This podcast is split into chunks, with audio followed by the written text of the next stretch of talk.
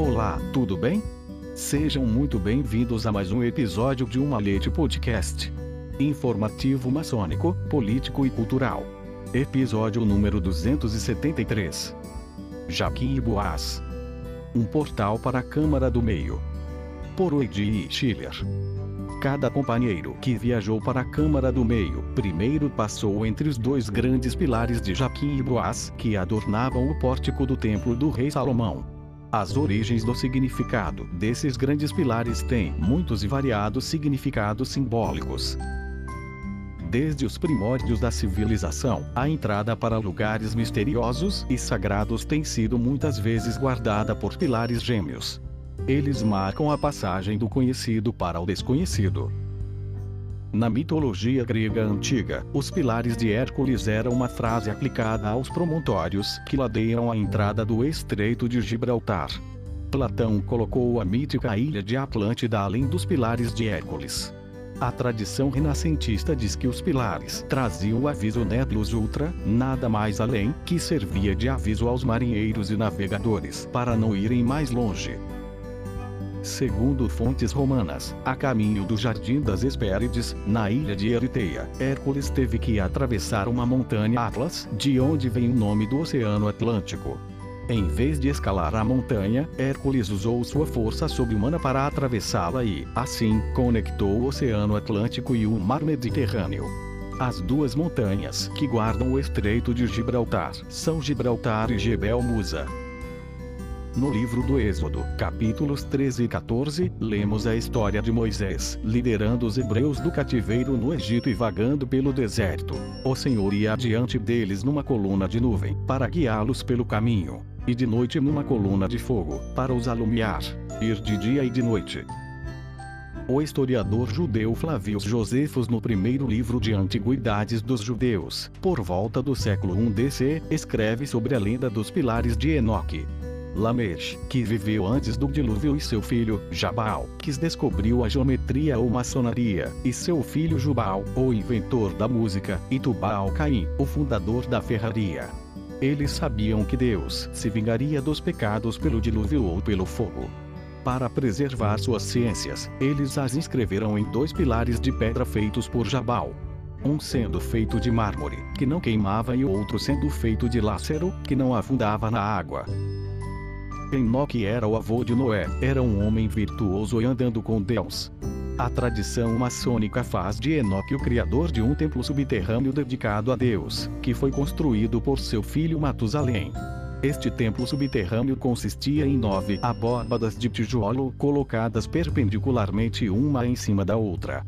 Enoque gravou em uma placa de ouro triangular o verdadeiro nome da divindade e o prendeu a um bloco de ágata que foi colocado no nono arco temendo que as artes e ciências que ele havia disseminado pudessem ser perdidas durante a destruição do mundo pelo fogo ou pela água da qual ele tinha um aviso profético, ele fez dois pilares. Em um pilar ele gravou instruções cifradas para encontrar os tesouros na abóbada subterrânea e no outro ele gravou a história da criação e artes e ciências e as doutrinas da maçonaria especulativa como praticada em seu tempo.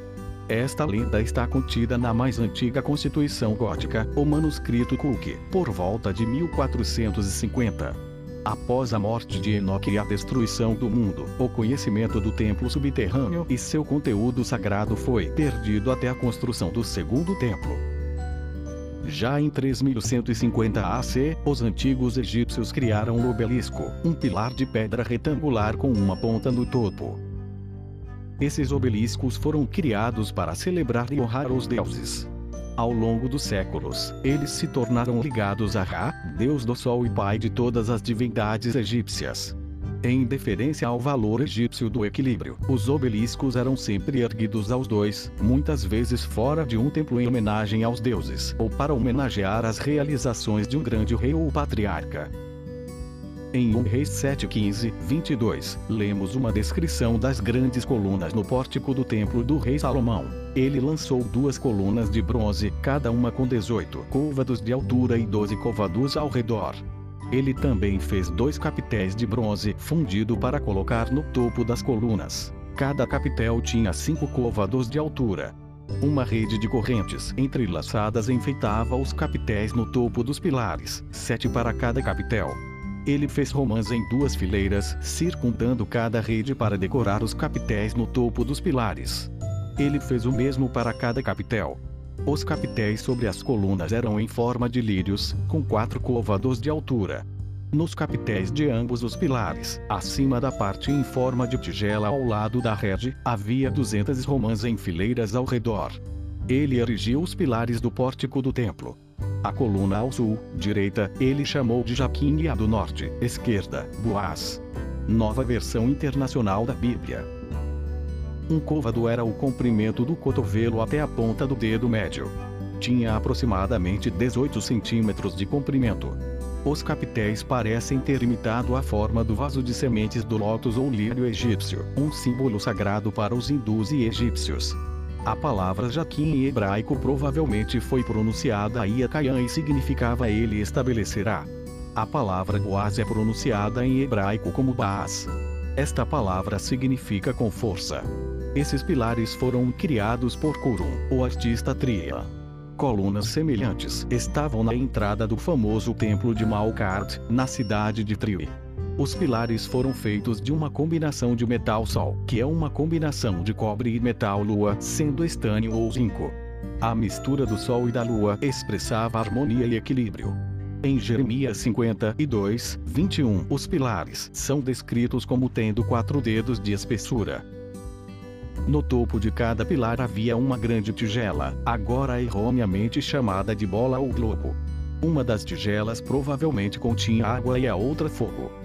O globo celestial era originalmente a tigela de fogo e estava no topo do pilar de Jaquim. Simbolizou o homem divino. O globo terrestre continha a tigela de água e estava no topo de Boaz e simbolizava o homem terreno. O primeiro relato publicado desses globos foi feito por William Preston no século XIX. Nos ensinamentos cabalísticos, Jaquim e Boaz representam os dois pilares de Sepirot, a árvore da vida. Esses dois pilares simbolizam misericórdia e severidade. Disse que a união dos dois pilares gera um terceiro pilar, o do meio, que representa o homem e a humanidade. Os pilares Jaquim e Boaz foram destruídos junto com o resto do primeiro templo em 586 a por Nabucodonosor, o rei da Babilônia, quando conquistou Jerusalém. Edição: Luiz Sérgio Castro. Até um próximo episódio de Uma Leite Podcast.